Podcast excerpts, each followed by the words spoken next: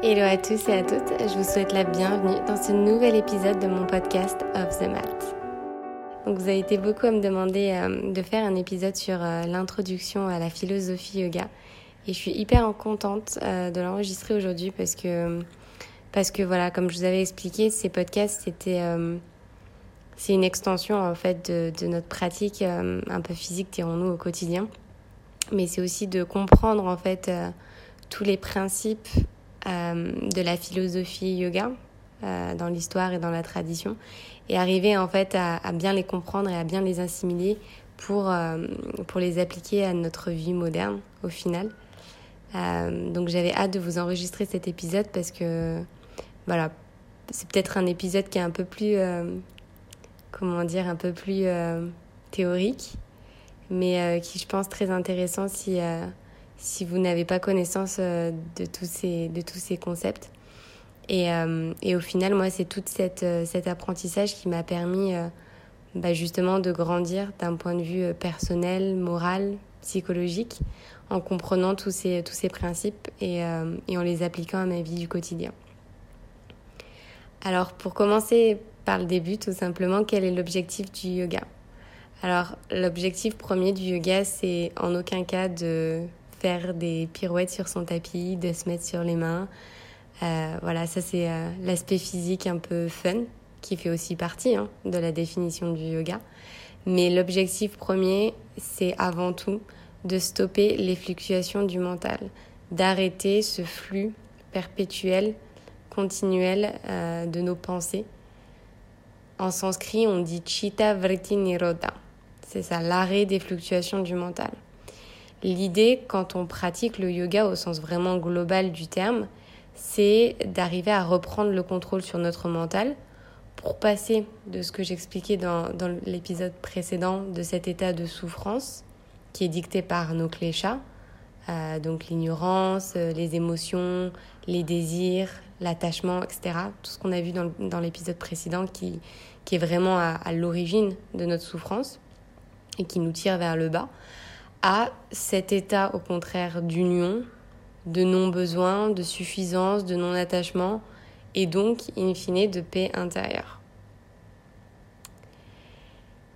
Alors, dans cet épisode, et c'est vraiment cette philosophie-là dont je vais parler tout au long de, des épisodes et bah, en ligne directrice de, de ce podcast, je vais vous parler de la philosophie Ashtanga Yoga, qui est présenté dans les Yoga Sutras qui ont été écrits euh, il y a beaucoup, beaucoup, beaucoup d'années par Patanjali. Euh, il parle de huit branches du yoga issues de cette philosophie Ashtanga. Et ces huit branches, elles vont représenter les fondements même du yoga selon ce philosophe. Parce qu'il y a d'autres philosophies que j'aborderai pas ici. Mais selon ce philosophe-là, le yoga se définit par huit branches. Et ces huit branches, en fait, elles viennent tracer en quelque sorte notre chemin spirituel vers la conscience, euh, vers l'accomplissement, vers l'éveil personnel. Donc ce sera vraiment le point final euh, du yoga tout simplement. Donc ces huit branches, elles sont, elles sont énoncées euh, par, par Patanjali dans un ordre bien précis. Le premier, c'est ce qu'on appelle les yamas. Donc les yamas, ce sont les valeurs universelles morales qu'on va appliquer en société, donc dans notre rapport aux autres. Ces yamas, on en compte cinq. Ahimsa, Satya, Asteya, Brahmacharya et Aparigraha. Donc on va les passer un petit peu en revue et je vais vous expliquer un petit peu euh, ce que, ce ça signifie et, comment on peut justement l'appliquer un peu nous dans notre vie de tous les jours. Alors Ahimsa, c'est la non-violence. C'est la non-violence aussi bien physique, bien sûr, dans ses actes. Euh, donc je parle d'une, ça peut être une violence, enfin c'est vraiment la, violence dans, dans la définition de tout ce qu'on peut faire de la violence. En fait, ça peut être une violence vraiment physique euh, quand on en vient aux mains. Ça peut être la violence dans les actes, dans l'attitude, euh, plus morale, psychologique, mais aussi la violence dans les pensées.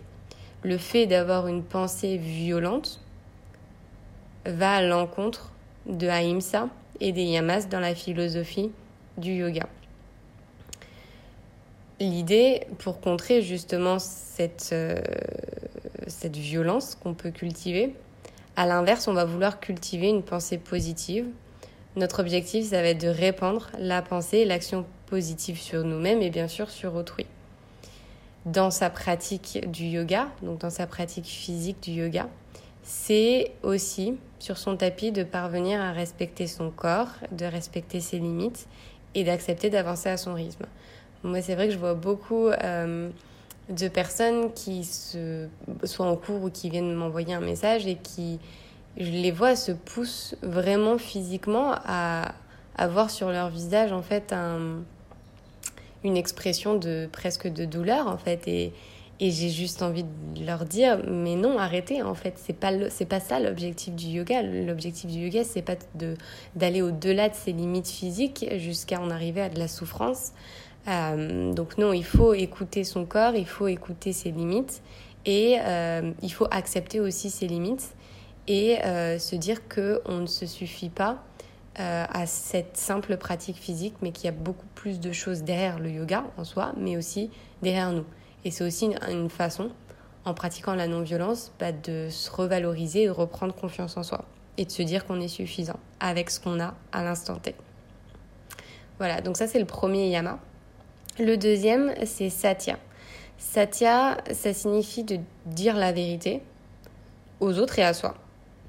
C'est-à-dire qu'il faut être en total accord avec soi pour se permettre en fait d'apaiser son esprit et de vivre avec cette paix intérieure. Parce que si vous êtes en conflit avec vous-même, ne serait-ce qu'avec vous-même, même plus, même pas encore nécessairement avec les autres, mais si vous mentez à vous-même, en fait, vous, vous vivez dans une, dans une bulle de mensonges. Et ça, en aucun cas, ça vous permettra d'atteindre certes le bonheur, mais aussi cette paix intérieure. Et tous ces, sentiments, ces émotions négatives que vous allez entretenir à l'intérieur de vous sont des choses qui vont se répercuter sur euh, vos relations à autrui. Donc le fait de dire la vérité, d'être en accord, que son comportement, son attitude soit en accord avec ses pensées, permettra euh, à un moment l'accomplissement et l'éveil personnel. Le troisième yamas, c'est Asteya. Asteya, c'est l'honnêteté. C'est être honnête dans ses actes, mais c'est aussi être honnête euh, dans son rapport avec autrui, et notamment le fait de ne pas voler. Vraiment de ne pas voler des biens matériels, mais aussi des biens euh, artistiques ou voilà des pensées, des choses comme ça. C'est vraiment le fait de de ne pas s'approprier quelque chose qui ne nous appartient pas. Et au-delà du vol au sens vraiment littéral du terme, c'est aussi garder ou conserver quelque chose qui ne nous a pas été offert gracieusement. Ou c'est avoir forcé quelqu'un à nous donner ou à nous offrir ce bien. Ça reste du vol dans la définition euh, que fait ce philosophe euh, de, d'Asteya. Si vous essayez de forcer quelqu'un à vous donner, à vous dire quelque chose, à partir du moment où la relation, les propos seront forcés, ça reste du vol, parce que vous aurez, entre guillemets, estorqué quelque chose à quelqu'un d'autre. À partir du moment où un doute résidera dans cet échange de biens, de pensées, etc., la paix intérieure, vous ne pourrez pas intimement l'atteindre. C'est impossible. Au fond de vous, il y aura toujours quelque chose qui fera que vous ne sentez, vous, sentez pas aligné avec vous-même. Et dans notre pratique physique sur notre tapis, Asteya et l'honnêteté, ça s'applique via le lâcher-prise sur ce qu'on veut essayer de contrôler ou ce qu'on veut essayer de posséder c'est arriver en fait à lâcher prise sur la perfection et vraiment laisser les choses se faire naturellement. C'est être honnête avec soi-même. Voilà, moi aujourd'hui, demain, j'ai ces limites physiques par exemple, voilà, où je me suis blessée. Je suis honnête avec moi-même, je sais que je me suis blessée, je ne vais pas forcer et je vais appliquer aussi le principe d'Ahimsa sur mon corps. Quatrième yamas, brahmacharya. Donc brahmacharya, c'est le contrôle des sens et aussi de la sensualité. On l'applique beaucoup euh, à la sexualité aussi. C'est arriver en fait à faire les bons choix pour utiliser son énergie subtile, donc son prana, euh, de la façon la plus intelligente et la plus euh, sécure possible. Dans le rapport à la sexualité, souvent, bah, par exemple, si vous faites un teacher training, on va vous parler de brahmacharya parce qu'on va vous dire que bah, voilà, pendant cette formation, c'est important de penser à la manière dont on va, euh, dont on va répartir notre énergie et à quoi en fait on a envie de dédier notre énergie. Parce que notre énergie, elle n'est pas illimitée. Et si on prend en compte qu'on a 100% d'énergie dans notre corps, à quoi on a envie d'y dédier 80%, à quoi on a envie d'y dédier 30%, 20%, 10%, etc. Et cette répartition de l'énergie, elle est indispensable pour vous permettre justement euh, selon ce philosophe en tout cas, d'avoir euh, un réel équilibre dans sa vie et donc d'atteindre euh, cette paix intérieure. Cinquième et dernier yamas qu'on appelle aparigra, la non-possessivité des biens matériels. Et celui-ci, je l'adore particulièrement. C'est tout simplement la capacité de certains à vivre de façon minimaliste et qui démontre en fait tout simplement cette capacité de non-attachement. Et j'avoue que depuis mon début dans, mes débuts dans le yoga, mes débuts justement dans, une démarche beaucoup plus éco-responsable, beaucoup plus euh, responsable, à Paris Gras, c'est quelque chose que j'essaie d'appliquer de plus en plus, mais qui est devenu en fait hyper naturel. Et j'ai un, une réelle aversion pour le coup euh, à la surconsommation et à la surpossession de choses et de biens matériels.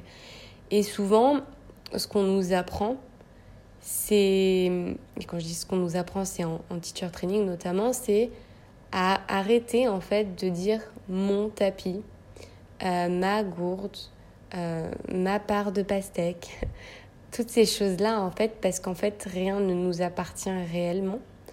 Euh, j'aime moi aussi à penser que ce qui est à moi est aussi à toi, est aussi à nous et et en fait, on fait tous partie de la même euh, planète, on fait tous partie du même monde. Et en soi, je ne possède rien de plus ou de moins d'ailleurs que quelqu'un d'autre. Et ce que j'ai, je le partage. Voilà. C'est arriver en fait à avoir ce détachement total avec des biens matériels.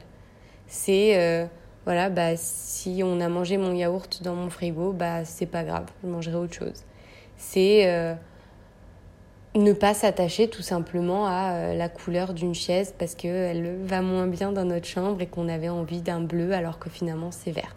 C'est pas grave, on lâche prise et on pratique le non-attachement. Voilà. Donc ça c'est la première branche du yoga, les yamas. La deuxième branche, c'est les niyamas. Donc cette fois-ci, ça va être les règles de vie qu'on va appliquer à soi-même uniquement. Donc dans les niyamas, même chose, on en compte cinq. Saucha, Santosha, Tapas, Svadhyaya et Ishwara Pranidhana. Donc ça, ce sont nos cinq niyamas. Donc même chose, on va aller passer un petit peu en revue, je vais vous expliquer euh, ce que ça, ce que ça englobe. Donc Saucha, c'est la pureté. Un esprit sain dans un corps sain. C'est avoir une bonne hygiène de vie, avoir des pensées pures, avoir une alimentation saine. Voilà, c'est toute la pureté euh, qu'on peut, euh, qu'on peut, qu'on peut associer à notre vie de tous les jours. Le yoga, dans, enfin, dans notre pratique vraiment du yoga physique, dans notre pratique, ça va passer par l'élimination des, des, toxines pardon, dans notre corps. À, mais ça va passer par l'amélioration de notre circulation sanguine, ça va passer par l'amélioration de notre digestion, etc. C'est arriver, parvenir à mettre en place toute cette hygiène de vie globalement, et notamment aussi la pratique physique, pour nous permettre d'avoir un corps beaucoup plus sain. Et quand je disais en tout début d'épisode Chitta Vretini Roda, donc vraiment arrêter les fluctuations du mental pour arriver à un état de calme et de paix intérieure ultime, et eh ben là aussi en fait on est dans quelque chose euh, qui va être de la purification de l'esprit, parce que ça va nous rendre plus heureux, parce qu'on va être plus apaisé une fois que la pratique sera achevée. Et c'est justement parce qu'on arrive et parce qu'on est parvenu à se débarrasser d'un grand nombre des pensées qui nous obstruaient, qui obstruaient notre mental, qu'on arrive justement à cet état de pureté et donc qu'on arrive à être encore un peu plus proche euh, de cet état de bien-être et de paix intérieure. Et notamment, j'en parlerai peut-être dans un, un épisode futur quand je parlais d'alimentation pure.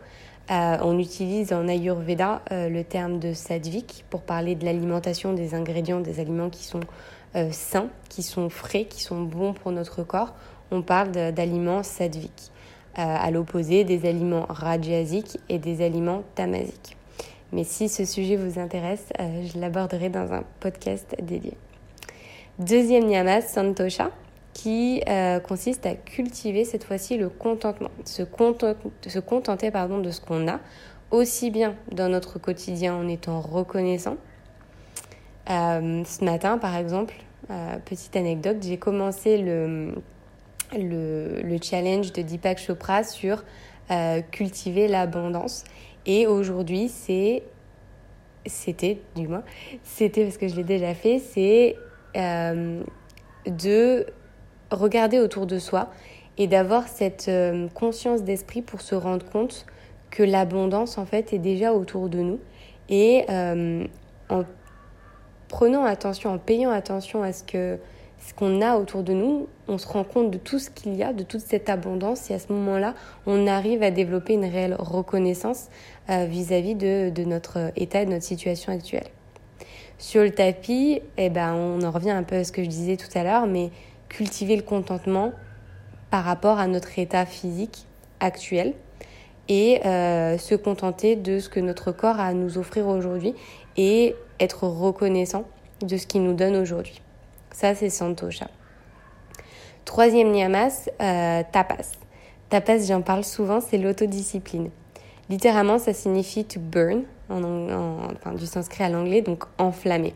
C'est cette discipline qui va nous permettre de créer quelque chose de positif à l'intérieur. C'est ça l'autodiscipline, c'est se dire, voilà, mon nouveau tapas, ça va être que tous les matins à 7 heures, je vais mettre mon réveil et euh, je vais prendre 30 minutes pour me lever tranquillement, boire une petite eau chaude et ensuite je ferai 30 euh, minutes de pratique de yoga quotidienne. Ça, c'est un tapas, par exemple. Mais ça peut aussi être, voilà, je décide que tous les jours à 18h30, j'éteindrai mon téléphone. C'est un tapas. Faire preuve d'autodiscipline dans sa vie, c'est aussi parvenir à installer une forme de routine, à installer une forme de structure qui va nous aider à devenir euh, bah, plus discipliné en effet, mais c'est surtout ça nous aide en fait à, à, avoir une ligne de vie qui est mieux tracée, on a plus de visibilité sur ce qu'on fait sur ce qu'on a envie de faire. Et se fixer des objectifs comme ça parce que l'autodiscipline passe par euh, des objectifs et bah, tout simplement ça nous permet de voir comment on avance dans notre vie et c'est hyper euh, et c'est hyper comment dire j'ai le mot en anglais full feeling ouais, c'est un, réel sentiment d'accomplissement et de fierté euh, pour soi. Donc euh, j'encourage l'autodiscipline et, le fait de se mettre des tapas. D'ailleurs, si vous avez des tapas que vous avez décidé de mettre en place après ce podcast ou il y a quelques jours, il y a quelques semaines, n'hésitez pas à me les partager. je serais trop contente de, savoir ce que, vous, faites au quotidien. Quatrième niyamas, Svadhyaya. Donc Svadhyaya, c'est l'étude de soi l'étude de sa véritable nature, mais c'est aussi l'étude des écritures sacrées. Donc là, par exemple, on fait, euh, on respecte Svadhyaya puisque on s'instruit sur la philosophie yoga. Donc pas encore exactement sur les écritures sacrées au terme près, mais voilà, c'est déjà une très bonne introduction et c'est déjà une très bonne, euh, étape. Donc le Svadhyaya, euh, c'est aussi arriver à rentrer dans une démarche de développement personnel via l'auto-réflexion et aussi via la méditation. Euh, c'est parvenir aussi à se remettre en question. Euh, voilà, c'est toutes ces choses-là, toutes ces attitudes qui définissent l'étude de soi. C'est vraiment essayer de mieux se comprendre pour euh, mieux ensuite comprendre comment on fonctionne avec les autres et en société. Et, et ça, c'est vraiment hyper important. Dans le yoga, euh, donc ce que je disais, c'est étudier les textes sacrés pour développer sa connaissance et sa capacité de réflexion. C'est un peu ce qu'on fait au final avec ce podcast. Donc je vous disais, on intègre des nouveaux concepts euh, philosophiques, des nouveaux concepts euh, de la tradition yoga. Et donc du coup, on développe notre connaissance et on va ainsi ensemble, j'espère, développer notre capacité de réflexion en appliquant justement ces concepts à notre vie de tous les jours.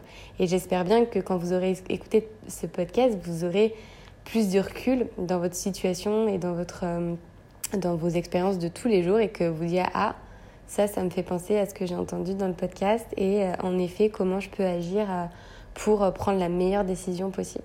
Voilà. Dernier niyama, Ishwara Pranidhana. Donc Ishwara Pranidhana, c'est l'abandon à ce qui est de supérieur. C'est arriver en fait à se laisser porter à une force qui va être plus grande, plus grande que nous, qui va nous permettre de poser une intention qui va être plus forte et plus impactante pour soi, mais aussi envers les autres. Dans le yoga, généralement, si vous avez déjà fait euh, un cours euh, en studio ou avec un professeur euh, en privé, vous allez être amené peut-être à poser une intention envers autrui ou envers vous-même en début de classe qui va nous encourager justement à, dédier nos, efforts personnels vers un objectif précis ou vers une personne précise. Et on se détache aussi du jeu de cette manière. Et donc je vous parlais de quand je vous parlais de possessivité, etc. On se détache de l'ego, on se détache des choses qui nous font souffrir. J'aime bien moi quand même quand je donne des cours aussi inviter euh, mes élèves en fait à, à dédier quand même leur, euh, leur effort et leur autodiscipline en étant ici aujourd'hui, euh, à aussi arriver à, à travailler sur l'amour personnel et sur la confiance en soi et en se disant qu'aujourd'hui je me suis levée pour pratiquer pour moi, parce que j'ai fait cet effort, parce que j'en avais besoin. Et cette pratique, j'ai envie de me la dédier, parce que j'ai aussi envie de remercier mon corps et j'ai aussi envie de m'honorer moi-même. Et, euh, et, je pense que c'est aussi important. Et comme dans tout, c'est important de trouver un équilibre. Et bah voilà, parfois vous allez dédier votre pratique pour vous, mais il faut aussi avoir cette ouverture d'esprit et se dire que aujourd'hui vous allez pratiquer pour euh, un être qui vous est cher, ou peut-être pour quelqu'un que vous ne connaissez peut-être pas très bien, ou pour quelqu'un que vous ne connaissez même pas du tout. Mais vous savez que cette personne, euh, elle vit une situation et euh, toute l'énergie que vous allez créer, vous allez avoir envie d'envoyer cette énergie à cette personne pour lui donner de la force. C'est aussi la définition du mot yoga, yuj, l'union, solidarité et le fait d'être ensemble. Voilà. La troisième branche, on y vient, c'est les asanas, donc la pratique physique. Donc je ne vais pas euh, rentrer euh, énormément en détail là-dessus parce que vous, vous savez à peu près ce qu'on fait sur le tapis. Donc les asanas, la pratique physique via justement bah, des séquences euh, de postures qu'on va enchaîner, assises, debout, des inversions, etc.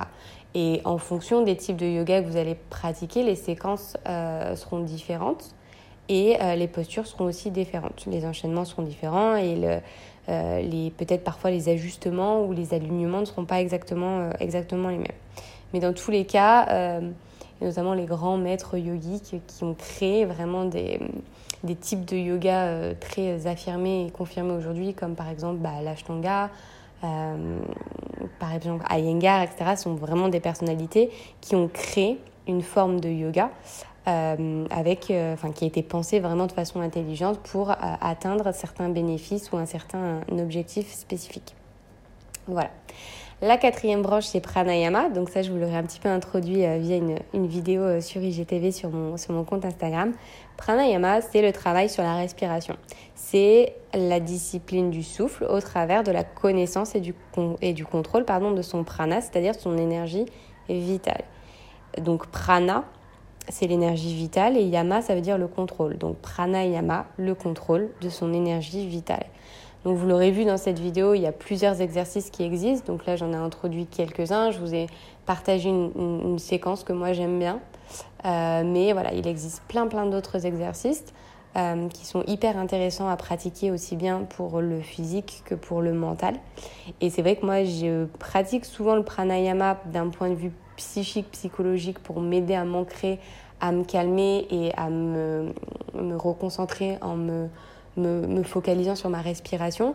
Mais le pranayama, j'aime aussi beaucoup le pratiquer quand je suis malade, si j'ai un rhume. Il y a beaucoup d'exercices qui permettent justement de nettoyer euh, le nez, le, système respiratoire, et aussi beaucoup d'exercices qui aident euh, à améliorer la digestion.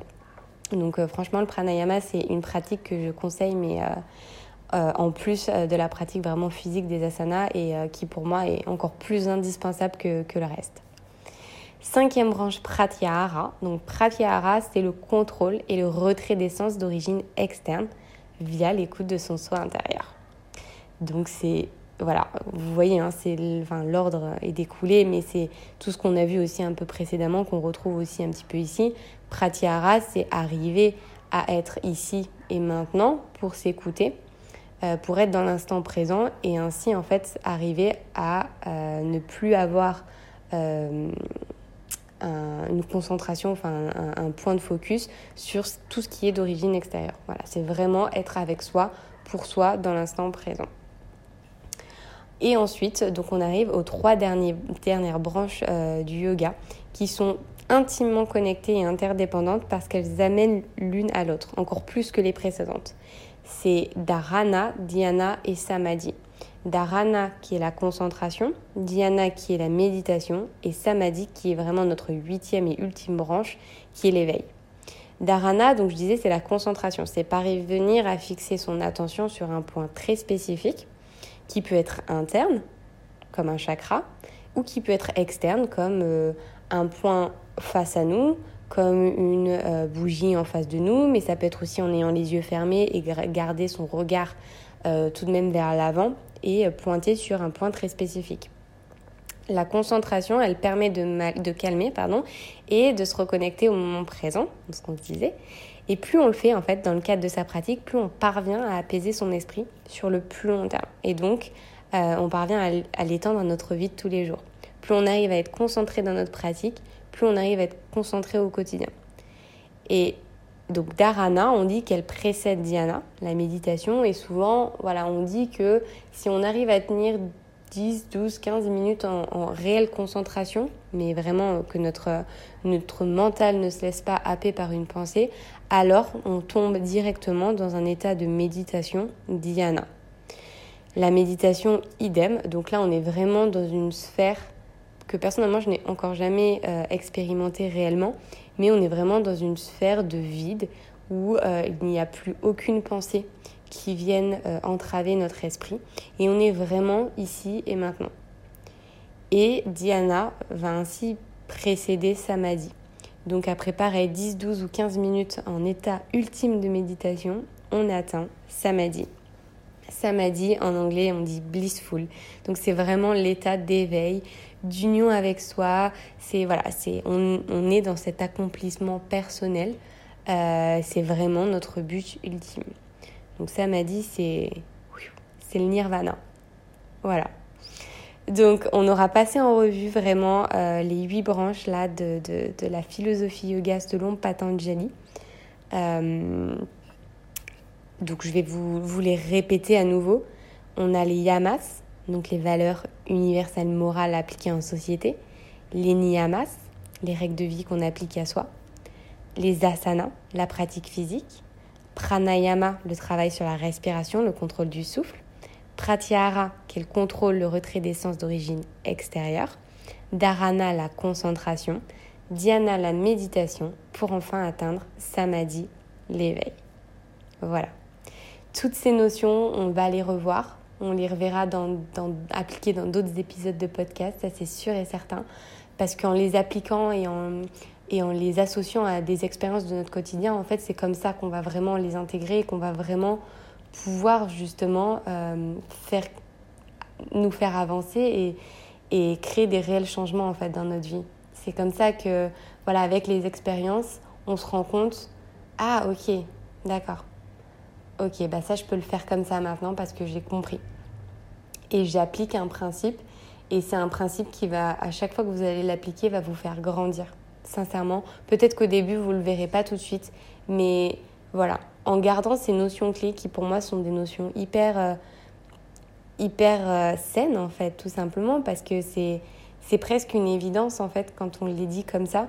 Mais moi je sais que par exemple quand je doute à prendre une décision, quand il y a des choses, voilà, quand je, je ne sais pas quoi faire, j'en reviens un peu à ces concepts et je me dis voilà, quel est le principe clé que je suis censée, moi en tant que personne, en tant que yogi, appliquer pour, euh, pour que les choses se passent bien en fait, pour que moi je me sente bien, pour que la décision que je prenne elle soit en accord avec qui je suis.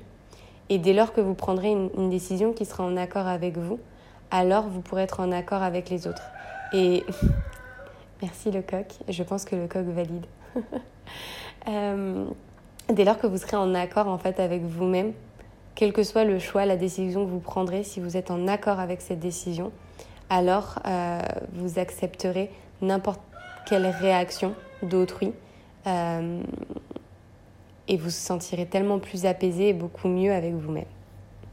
Voilà. Je terminerai juste avec une petite citation que j'avais notée euh, de Helen Keller qui, qui disait What I'm looking for is not out there, it's in me. Et en fait, je voulais juste rebondir sur ces mots parce que toutes ces choses que je viens de vous citer, qui viennent de la philosophie euh, justement euh, yoga, en fait, c'est des choses que vous avez déjà à l'intérieur de vous. Et le, le, fait de les, là que je vous les exprime, en fait, ça les fait ressurgir et je pense que vous dites Ah oui, en effet. Ah bah oui. Et en fait, tout ce que, tout ce que vous avez besoin pour être heureux, vous l'avez déjà à l'intérieur de vous. Et, euh, et, cette idée aussi de, podcast, de, cette idée de podcast, j'arriverai toujours pas. Cette idée de podcast, justement, c'est de pouvoir échanger, c'est pouvoir partager sur ces notions, ces concepts qu'on garde trop souvent en fait à l'intérieur d'un livre. Euh, alors qu'en fait, elles, elles, elles, nous permettent en fait de, de mieux nous comprendre. Elles nous permettent de nous rendre compte que tout ça, en fait, on le sait déjà, on l'a à l'intérieur de nous, et il suffit juste d'en avoir conscience pour l'appliquer euh, dans notre vie de, tous les jours, du quotidien. Voilà. Je terminerai euh, cet épisode de podcast là-dessus. Euh, le coq et moi-même vous remercions de nous avoir écoutés. Euh, et j'espère vous retrouver vraiment très vite dans un nouvel épisode. N'hésitez pas à partager vos expériences avec moi et avec le coq baliné. Et je vous fais plein de gros bisous et je vous dis à très vite dans un prochain épisode de mon podcast Off the Mat.